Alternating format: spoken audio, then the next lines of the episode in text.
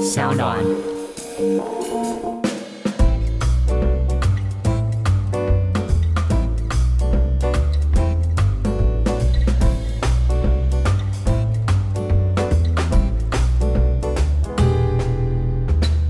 Hello，各位听众，大家好，我是 Boy。我是 Jennifer，小档原创节目英文不解释将分成不同主题，欢迎大家收听全新一季正式开场。这一季我们精心准备了许多与正在收听的你切身相关的日常英文，更重要的是，我们还会分享自己的生活小故事哦。先按下订阅，每次有新单集就会自动通知你。究竟英文不解释会带给你们什么呢？其实我们也相当期待。那么，我们就开始今天的主题吧。Hey Jennifer，你有没有曾经想象过，如果有一种工作可以不限任何的地方限制，然后随时随地只要一部电脑就可以在任何地方工作？打比方说，今天可能是在泰国曼谷啊，然后下个月又可以跑到新加坡去，再下个月甚至可能跑到美国去。对于这样的工作，你有什么看法？我觉得其实这个就很像是大家现在在讲的 work from home 或是一个 remote。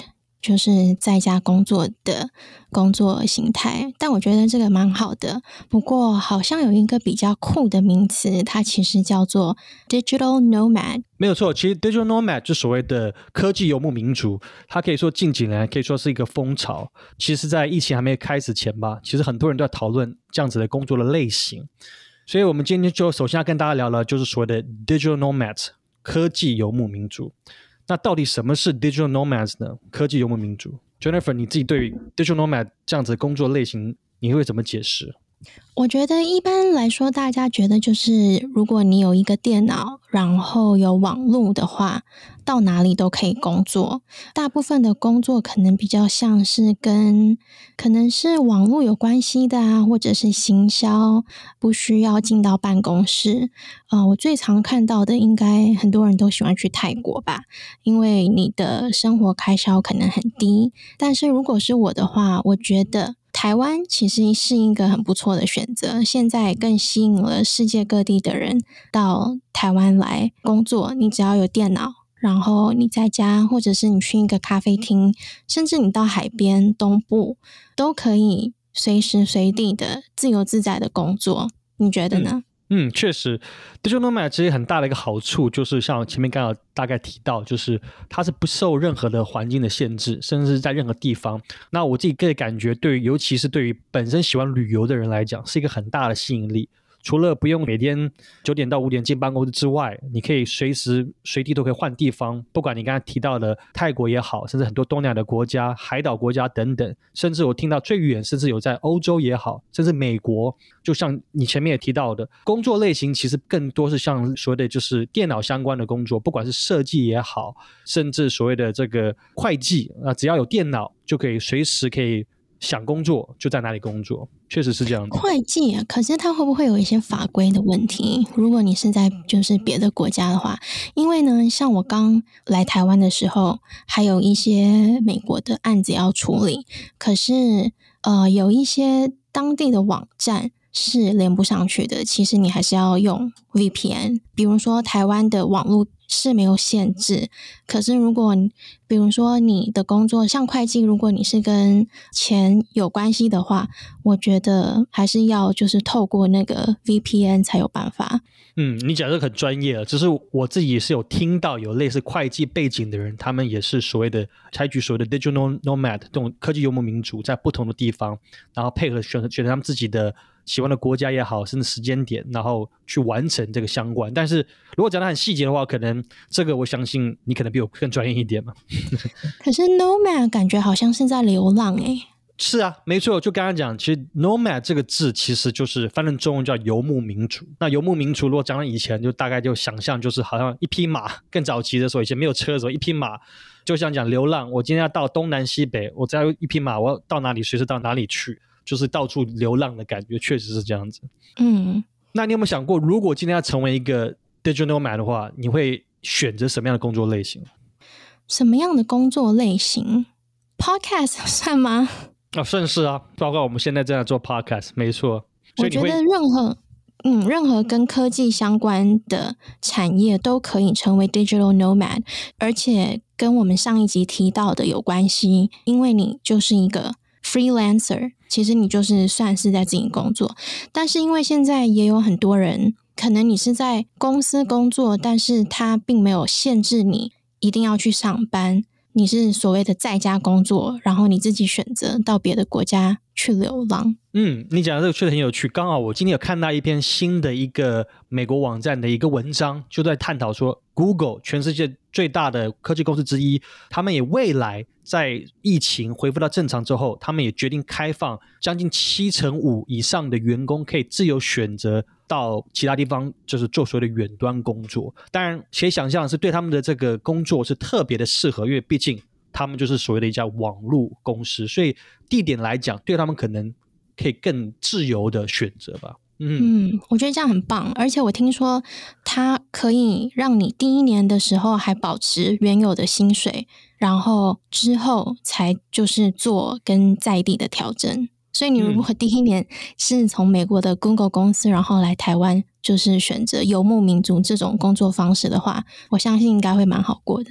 嗯，确实。但是讲到这个所谓的科技游牧民族 （digital nomads），如果你今天要选择去个地方的话，有些什么条件？你有没有想过会？你会觉得一定是对你来说特别重要的？网络啊，咖啡厅。可是你知道台湾有很多咖啡厅，就是只让你坐一个小时。哦，对，确实是。所以，如果当然要选择做一名这个科技游牧民族的话，你办公的地点也相对非常重要。当然，网络一定要首先稳。如果没有稳定的网络，不管在哪里都还是没有办法做任何事情。确实蛮重要。是不是有一个地方就是一种办公室，它是叫做共享办公室 （co-working space）？co-working space，然后它也是蛮新创的一个空间，让很多是自由业的人。或者是小型的公司，或者是就是像这种科技游牧民族 （digital nomads） 他们可以去的地方。嗯，确实，这个所谓的 co-working space 啊，据我了解到，它一开始的为什么会有这样子一个所谓的共享办公室的出现呢？其实是最主要是提供给一些所谓的比较小型的，不管是新创公司也好，或者小型的企业。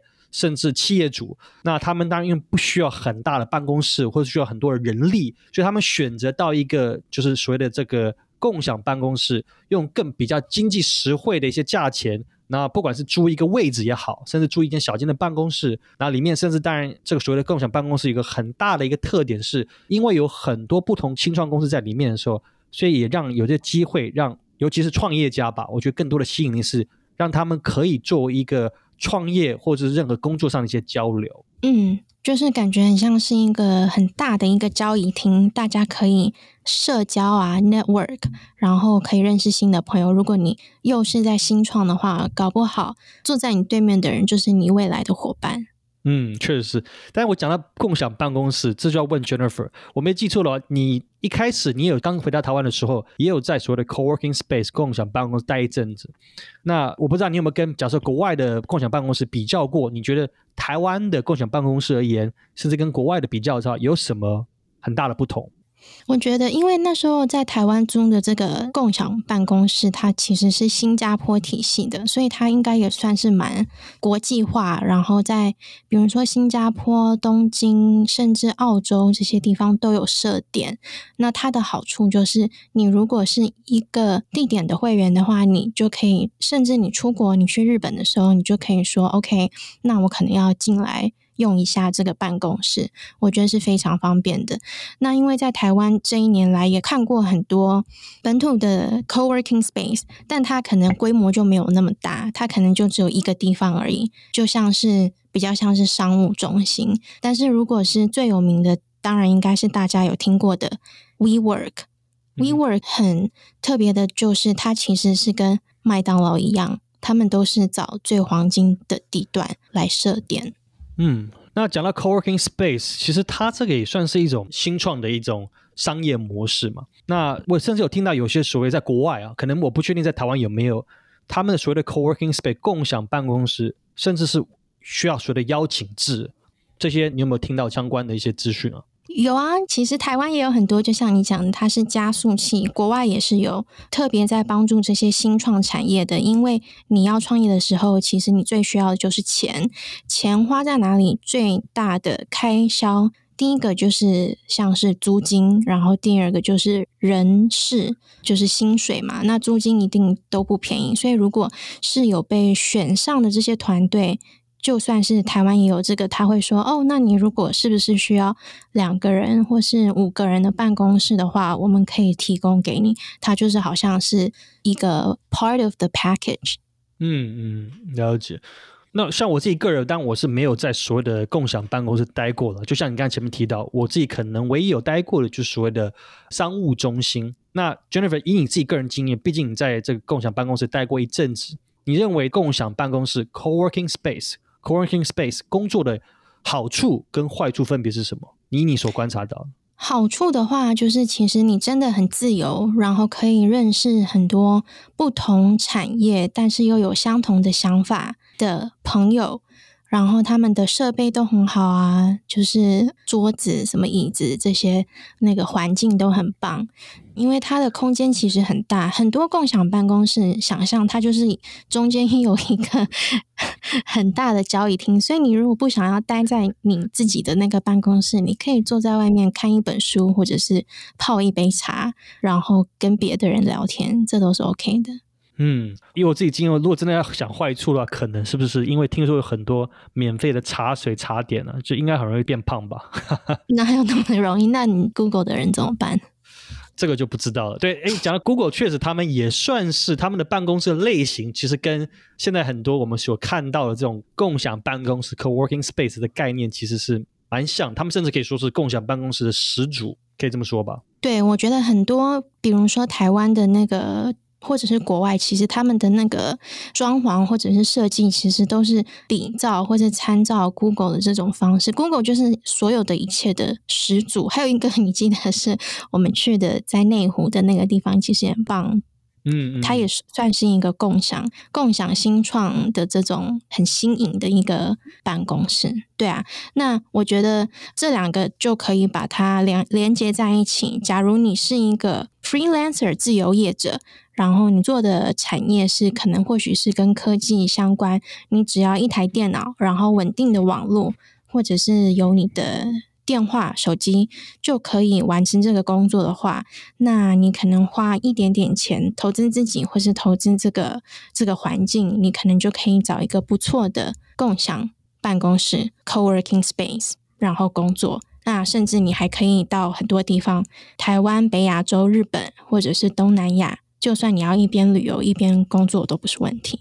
嗯，听起来确实，我觉得对于尤其是很多想要自己创业的人也好，呃，所谓的新创办公室真的是一个很不错的一个选择。那不管是提供了一个办公的环境之外，也让创业者有更多的机会可以跟大家不同的领域的人去交流，确实蛮好。而且有时候会有很多活动啊，比如说圣诞节的时候就会。有人唱歌，这个怎么感觉似曾相识？对你这样讲讲，我记得那一次就是你唱歌吧？啊，我记得当下是有人在拉小提琴，然后你就一个人很干的把一首歌唱完，那真的听完当下觉得鸡皮疙瘩掉满地，当时为你觉得叫 Last Christmas。对啊，所以有很多可以跟大家交流的，比如说他们也会办很棒的这些讲座，请一些人来聊聊看他们的创业的过程。哦，我上次不是唱歌，我上次是在讲做这个 podcast，OK。